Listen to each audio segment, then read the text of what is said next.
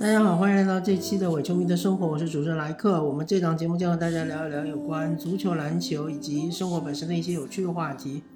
我们这一期是非常罕见的跟大家聊一聊 CBA，因为我最近几天也关注了 CBA 总决赛嘛，呃，打到现在为止，正好是非常焦灼的、如火如荼的一个情况。广东队和辽宁队是打成了一比一，因为 CBA 的赛制是三局两胜，所以最后一场可以说是天王山的巅峰对决，谁赢谁就能拿总冠军。那么我看了第一场的，从第二节开始，然后第二场应该是从第四节的后半段开始，我看了这么一些比赛。首先，因为我本人不是特别关注 CBA。大家听我节目比较多的就知道嘛，我个人是 NBA 看的比较多，CBA 看的确实比较少，所以呢，之前也没有系统性的关注过广东队和辽宁队的打法。我只知道广东和辽宁这两支球队是目前为止 CBA 最强的两支球队。但是看了总决赛之后呢，我其实是有几点想和大家分享的点。首先，第一点就像题目说的。所有的球队啊，因为我虽然没有关注那么多的比赛，但是季后赛我还是看了一些的，包括常规赛。因为我个人是上海队球迷嘛，所以有时候也会看一些上海队比赛。所以几乎所有的 CBA 的球队的比赛，我应该还是看过的。当然不是说全部都看过。那么看了那么多比赛，那么多球队，我觉得只有一支球队是。符合现代篮球打法，那就是广东队。我这里先表明一下立场，我个人不太喜欢广东队啊。在总决赛的这样一个立场上，我个人更支持辽宁队。说不清楚为什么，但是我就是不太喜欢广东队。但是不得不承认，广东队是最具国际篮球打法的一支球队，讲究是快速对抗，然后是拉开空间，然后就是快速反击。强调攻防转换，这个其实就是现代篮球的打法。而辽宁队非常的不现代啊！为什么这么说呢？因为首先辽宁有大中锋，所以拖慢了他的进攻速度，同时还拖慢了他的由攻转守的防守的速度，经常会被广东队打反击。其次就是辽宁队这个经常在外围做一些无谓的倒手，经常我看到辽宁队进攻节奏非常非常慢。虽然他们是时不时的会打三后卫啊，理论上来说三后卫的阵容应该是非常快的，而且是经常突投结合的这样一个打法，但是辽宁队突破非常的少。所以呢，我个人就非常的赞赏广东队的他这样一套打法，包括杜锋的调教。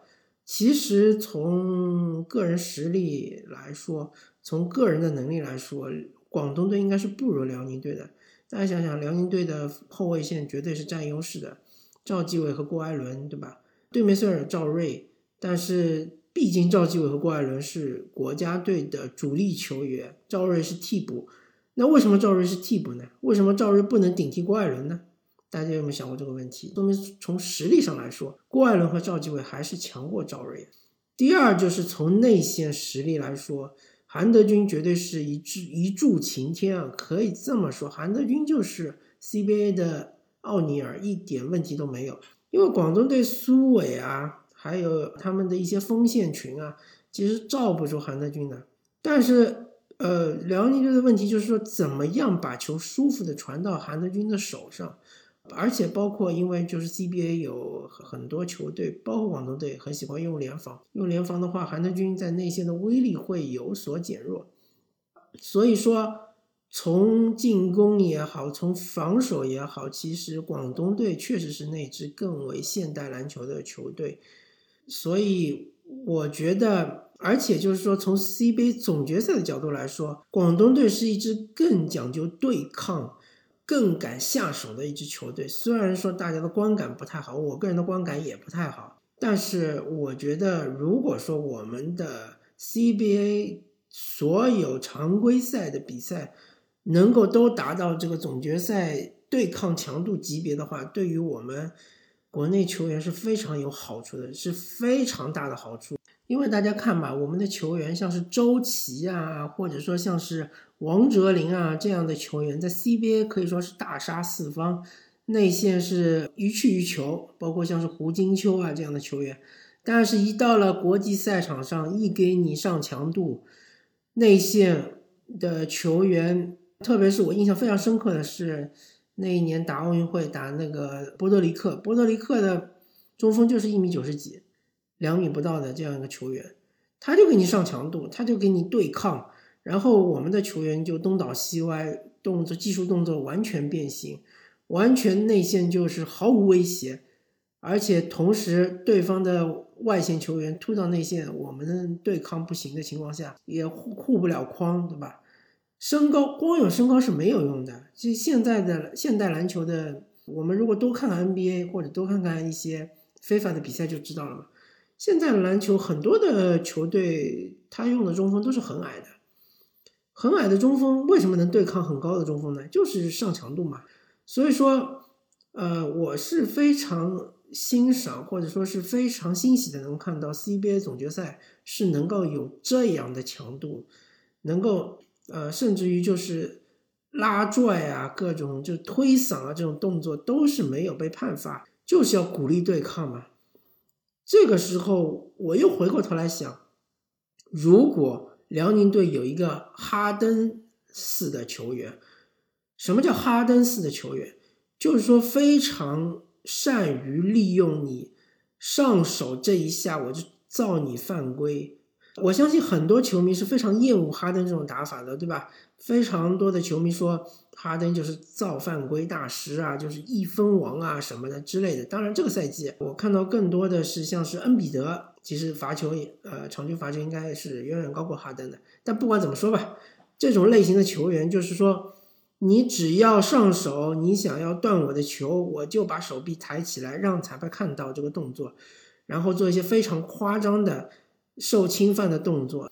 大家有没有想过，辽宁队遇到广东队突然紧逼上强度，然后各种小动作，为什么辽宁队扛不住啊？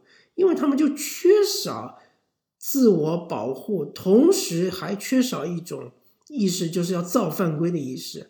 既然你这个动作是处于犯规与不犯规边缘的，我就要让你这个动作做得更明显，要让裁判看得更清楚。同时，我要做出更夸张的反应，这个其实是合理的，因为你广东队已经上强度了，你广东队已经是在试探裁判的尺度，对吧？在试探裁判的态度，而且你已经试探到裁判可能对这些动作他不是看得非常清楚，他就不会判。那你为什么不把这个动作做得更大一点呢？对吧？把这个动作体现的更大一点呢？做得更夸张一点？我不觉得这种行为是一种投机取巧，或者是一种假摔，或者是假装什么的，这都是正常的，对吧？你已经呃上了那么高的强度了，我当然要让你受到惩罚。我相信，如果辽宁队有一个类似于哈登这样的球员的话。广东队会非常非常的吃力，因为他们的球员很快就会零到两次、三次、四次、五次犯规，很快的，真的很快的。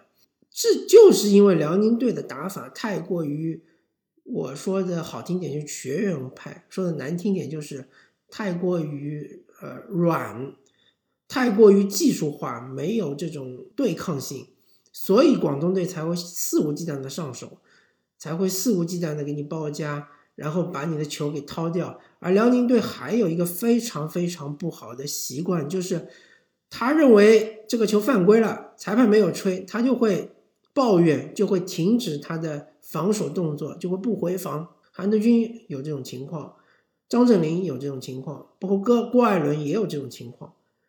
这个就是怎么说呢？这个教练就非常无奈了，对吧？因为你裁判没有判，很明显，裁判不认为这是犯规。你还在那边抱怨，无非一个结果就是吃个 T，第二个结果就是裁判没听到。但是广东队已经快攻了，已经反击了，你没有回防的话，很容易就被对方多打少。所以呢，嗯，这是我看到的第二点，呃也是我自己想到的第二点，就是一个上强度，一个呃非常强硬的、非常激烈、身体冲撞的这种防守。你对付他，你就要用一种非常狡猾的、非常的熟练的一种骗犯规的战术、骗犯规的能力，然后让他这种处于犯规与不犯规边缘的这种动作一定要显示出来，一定要让裁判看清楚，一定要让裁判认为这是犯规，对吧？这就是一种智慧的角力。然后第三点，我就是认为再次体现出我们最强的两支球队是吧？我可以这么说，我们 CBA 最强的两支球队之间的对抗，缺了一个非常重要的因素，就是射手，没有一个射手，没有一个顶尖射手。我所谓的射手，就是像 NBA 的，比如说像是乔哈里斯啊。J.J. 雷迪克啊，或者是邓肯罗宾逊啊这样的球员，他就是一剑封喉，就是你给他机会，他就能进，而且越是关键的时候越是能进。C，然后我们的广东队和辽宁队没有这样的射手，虽然说郭艾伦这次投的很准，对吧？呃，三分球我记得没错是九投四中，但是郭艾伦在外线拿球投三分的时候，我相信大部分的广东队的队员心里想的就是你投吧。我给你投，因为你投三分总比你到篮下来，呃，突我的篮下好，对吧？郭艾伦是一个不被信任的射手，至少防守队员是这么认为的。当然，他有可能在某一些特定的比赛里面会发挥非常出色，但是你指望他是在呃大数据或者大出手的情况下会。能够保持百分之四十以上的三分命中率，我觉得是不现实的。你说其他球队有射手吗？我觉得也是没有的。我所谓的射手，一定要是在强对抗的状态下，在充斥着拉扯、充斥着推搡的这样的非常强硬的总决赛里面，还是能够频频投中三分球，甚至于像克莱汤普森这样。只要我比你高那么一点点，只要你让我出手，就算你封盖我，我还是能投进三分球。没有这样的射手，所以我们的国家队在国际比赛赛场上，不管是世界杯也好，奥运会也好，今年我估计奥运会也进不了。有了三分机会，就是投不进。其实郭艾伦非常可惜，因为他的突破能力非常强，但是他就是没有一手好的三分球，特别是持球投三分。我们就是看 NBA 看的比较多的，就会发现，对于现在控球后卫的要求越来越高。控球后卫除了你能够组织进攻，除了你能够有一手突破，你的持球投三分非常的重要，而且你要有比较稳定的命中率，比如说是百分之三十八以上这样的命中率。而我们的球员没有，郭艾伦没有，赵继伟也没有，赵睿也没有。包括我们的锋线队员，像是比如说周鹏，他也没有，他也不是一个稳定的射手。还有最后一点，我非常感感慨的就是说，我们的总决赛的有一支球队，就辽宁，他还打的非常古典的一种打法，就是中锋站位，球掉到内线，让中锋背身单打，然后再转出来，再在外面找机会。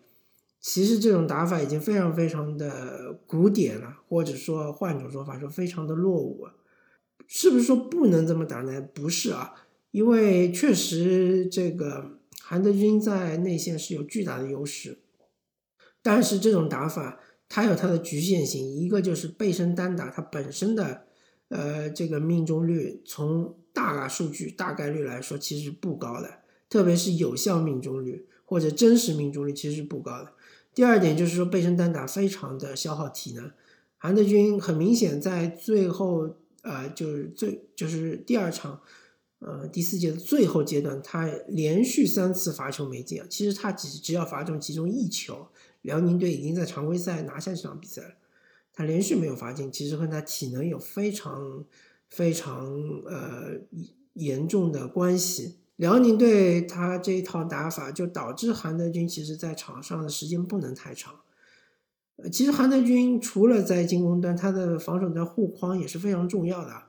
但是因为他就是太多的背身单打，太多的背身要位，其实对他的体能消耗非常大。现在的内线球员更多的是，呃，习惯于就是正面要位、正面突破、面框单打，像恩比的这种巨兽啊。也是面框单打，就四十五度角接球起手都是这么打的。